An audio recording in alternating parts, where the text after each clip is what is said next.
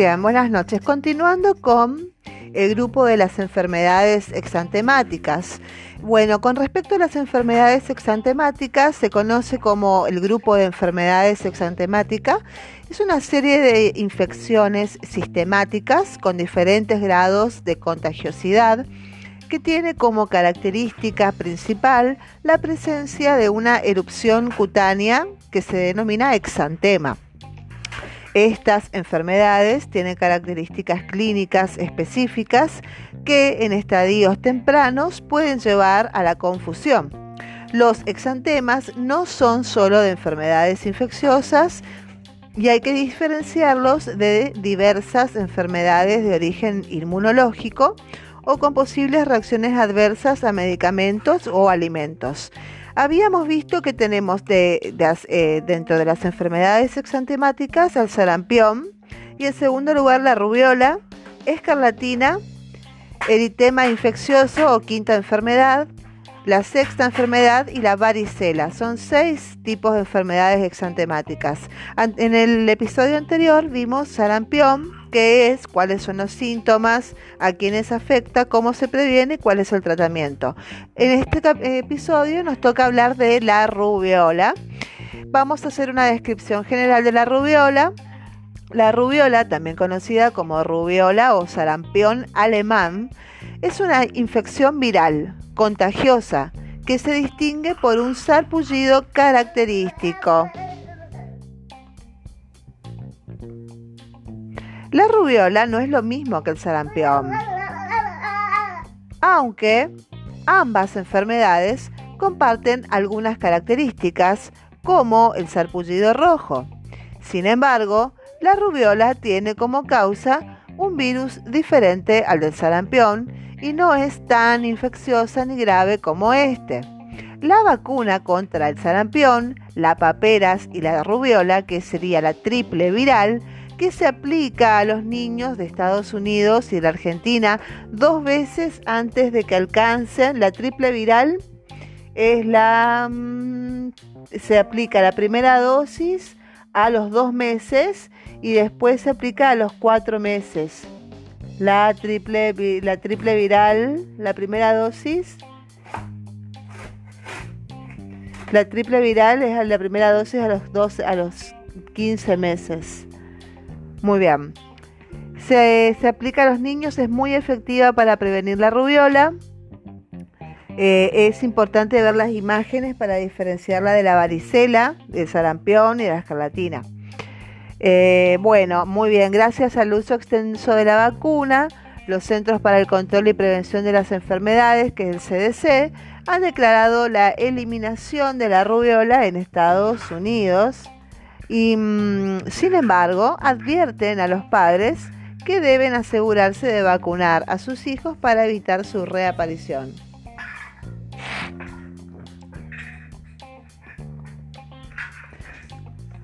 Con respecto a los síntomas de la rubiola, los signos y síntomas de la rubiola suelen ser tan leves que es difícil notarlos, en especial entre los niños. Si los signos y síntomas sí se presentan, aparecen unas dos o tres semanas después de la exposición al virus. Suelen durar de 1 a 5 días y pueden incluir los siguientes síntomas. Una fiebre elevada, una fiebre de 38,9 grados o menos incluso, no es, no es una fiebre tan elevada, pero es fiebre.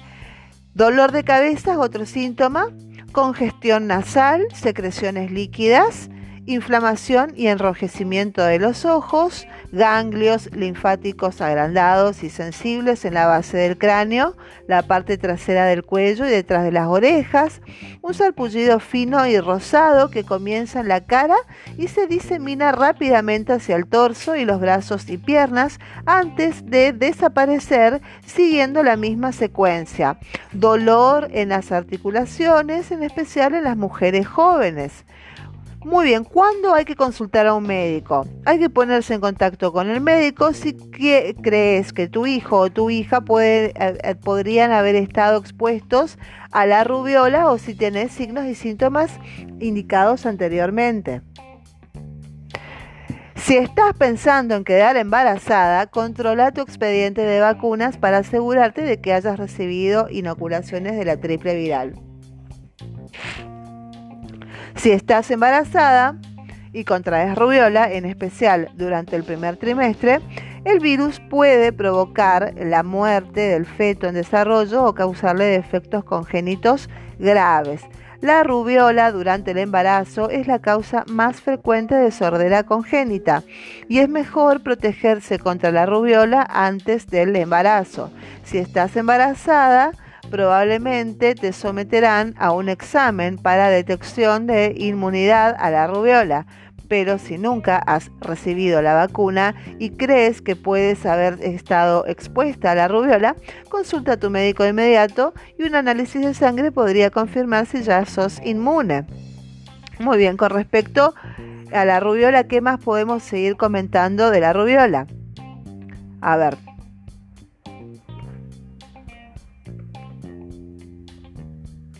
Habíamos visto que es muy parecido al sarampión a ver, ¿qué más hay de la rubiola?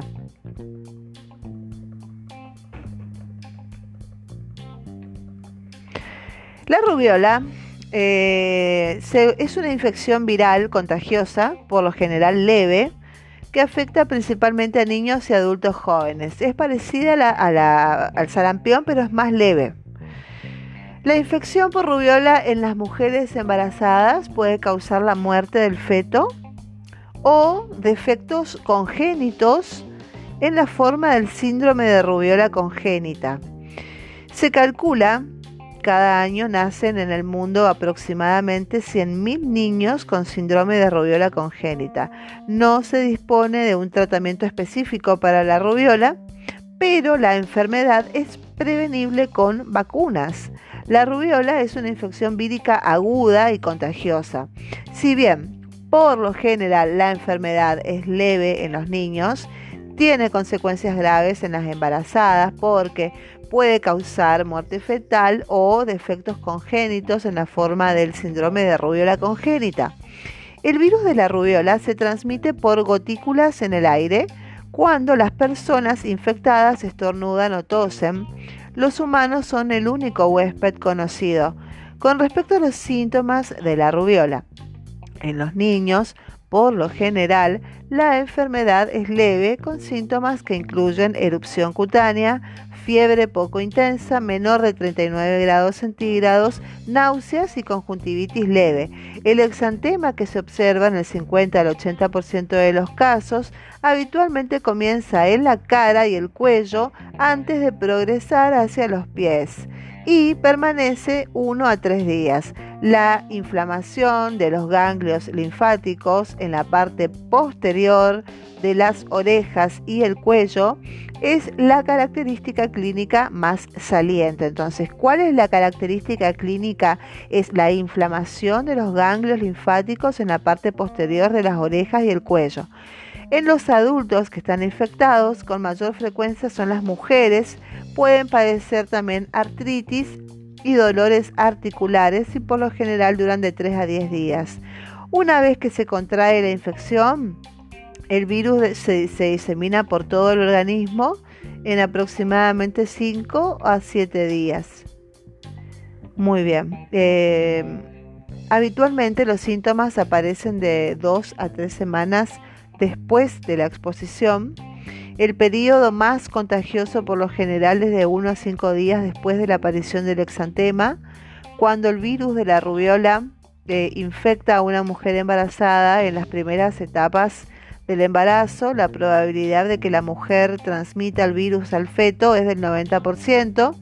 Esto puede provocar aborto espontáneo, nacimiento muerto o defectos congénitos graves en la forma del síndrome de rubiola congénita. Los lactantes con el síndrome de eh, rubiola congénita pueden excretar el virus durante un año o más. Con respecto al síndrome de rubiola congénita, los niños con síndrome de rubiola congénita pueden padecer defectos de audición, defectos oculares y cardíacos y otros trastornos permanentes como autismo, diabetes mellitus, disfunción tiroidea, muchos de los cuales requieren tratamiento costoso, cirugía y otras modalidades de atención caras. El mayor riesgo síndrome de rubiola congénita se registra en los países en los que las mujeres en edad fértil no tienen inmunidad contra la infección, ya sea adquirida por vacunación o por haber contraído antes la enfermedad. Antes de la introducción de la vacuna, hasta cuatro niños de cada mil nacidos vivos nacían con síndrome de rubiola congénita. La vacunación a gran escala en la última década ha prácticamente eliminado la rubiola y el síndrome de rubiola congénita en numerosos países desarrollados y en algunos países en desarrollo. En abril del 2015, la región de las Américas de la OMS fue la primera en el mundo en ser declarada libre de transmisión endémica de rubiola. Las máximas tasas del síndrome de rubiola congénita se registran en las regiones de la OMS de África y Asia Sudoriental, en las que la cobertura con la vacuna es la más baja. Con respecto a la vacunación contra la rubiola, contiene una cepa de virus vivo atenuado que se ha utilizado durante más de 40 años, una sola dosis de vacuna confiere un nivel de inmunidad a largo plazo superior al 95%, que es similar al que genera la infección natural. Las vacunas contra la rubiola están disponibles en preparaciones monovalentes, que es la vacuna dirigida solo a un patógeno, o más frecuentemente en combinación con otras vacunas como la, la, vacuna contra el sarampión y la rubiola, o contra el sarampión, parotiditis y rubiola, o contra la rubiola, el sarampión y la parotiditis y la varicela. Las reacciones adversas a la vacuna por lo general son leves, pueden consistir en dolor y enrojecimiento en el sitio de la inyección, fiebre leve, exantema y dolores musculares. En las campañas masivas de vacunación en la región de las Américas, que abarcaron a más de 250 millones de adolescentes y adultos, no se detectaron reacciones adversas graves asociadas con la vacuna. Con, respecto a las respuestas de la Organización Mundial de la Salud, esta recomienda que todos los países que no hayan adoptado aún la vacuna contra la rubiola consideren incorporarla a los programas existentes y si bien establecidos de y bien establecidos de vacunación contra el sarampión. Hasta la fecha son tres las regiones de la Organización Mundial de la Salud que se han fijado como meta eliminar esa causa prevenible de defectos congénitos. En abril del 2012, la iniciativa de lucha contra el sarampión, hoy iniciativa de lucha contra el sarampión y rubiola, lanzó un nuevo plan estratégico mundial de lucha contra el sarampión y la rubiola que abarca el periodo del 2012 al 2020. El plan incluye nuevas metas mundiales para el 2015 y el 2020. ¿Qué pasó de aquí a finales de 2015? Bueno, ¿qué pasó en el 2015? La idea era reducir las muertes por sarampión en el mundo por lo menos en un 95% respecto de las cifras del año 2000 y alcanzar los objetivos regionales de eliminación del sarampión y la rubiola y el síndrome de rubiola congénita. De aquí a finales del 2020, la idea es lograr la eliminación del sarampión y la rubiola en por lo menos cinco regiones de la Organización Mundial de la Salud. La estrategia se centra en la ejecución de cinco componentes básicos que es lograr y mantener una alta cobertura, una amplia, una alta cobertura con dos dosis de vacuna contra el sarampión y la rubiola, realizar un seguimiento de la enfermedad mediante la vigilancia eficaz y evaluar los esfuerzos programáticos para asegurar los progresos y la repercusión positiva de las actividades de vacunación. Establecer y mantener la preparación para hacer frente a los brotes, la rápida respuesta a estos y el tratamiento eficaz de los casos. Eh, comunicarse y relacionarse con el público para ganarse su confianza y crear eh, la demanda de la inmunización y realizar la investigación y el desarrollo necesarios para apoyar las acciones costo eficaces y mejorar la vacunación y los instrumentos para el diagnóstico. De acuerdo con examen a mitad de periodo en el 2016, del Plan de Acción Mundial sobre Vacunas, el control de la rubiola está retrasado. 45 Estados miembros todavía no han introducido la vacuna y dos regiones, que son la región del África y la región del Mediterráneo Oriental, aún no han establecido metas con respecto a la eliminación o el control de la enfermedad. El grupo de expertos de la OE, Organización Mundial de la Salud, de asesoramiento estratégico en materia de inmunización recomienda que se preste más atención a la mejora de los sistemas nacionales de inmunización en, en general para garantizar que se pueda seguir avanzando en el control de la rubiola, una región que desde las Américas ha eliminado la transmisión endémica de la rubiola y en el 2015 se confirmó el fin del síndrome de rubiola congénita.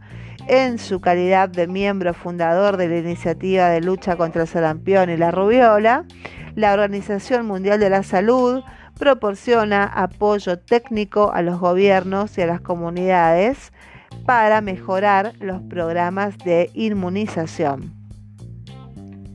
sistemática y emprender campañas de vacunación dirigidas a poblaciones determinadas. Además, la Red Mundial de la Organización Mundial de la Salud de Laboratorios para la Detección del Sarampión y la rubiola brinda apoyo para el diagnóstico de los casos de rubiola y síndrome de rubiola congénita, así como para la vigilancia de la diseminación del virus de la rubiola.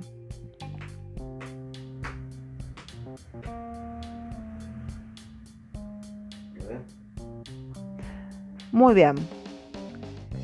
Por ahora es eso lo que podemos decir sobre los signos y síntomas. Después tenemos la definición de caso sospechoso de rubiola según el, Ministerio de Salud y Desarrollo Social de la Nación. Caso sospechoso de rubiola el síndrome de rubiola congénita es todo paciente menor de un año en el que se detecte uno o más de las siguientes manifestaciones al nacer, ya sean cataratas congénitas, cardiopatía congénita con conducto arterioso persistente, estenosis de la arteria pulmonar, etc., púrpura o deficiencias auditivas de quien un profesional de la salud sospecha eh, síndrome de rubiola congénita. Si la madre tuvo o se sospechó infección por rubiola o confirmación mediante pruebas de laboratorio durante el embarazo, los lactantes con bajo peso deben ser examinados en busca de defectos congénitos específicos del síndrome de rubiola congénita. Entonces tenemos que hacer reinar una ficha con los datos del declarante, la identificación del paciente, los datos clínicos, los estudios y la fecha. Esto se le manda a eh, datos epidemiológicos, exámenes de laboratorio y se lo manda al Ministerio de Salud. Muy bien, eso es todo con respecto a rubiola, que es la segunda parte de las enfermedades exantemáticas.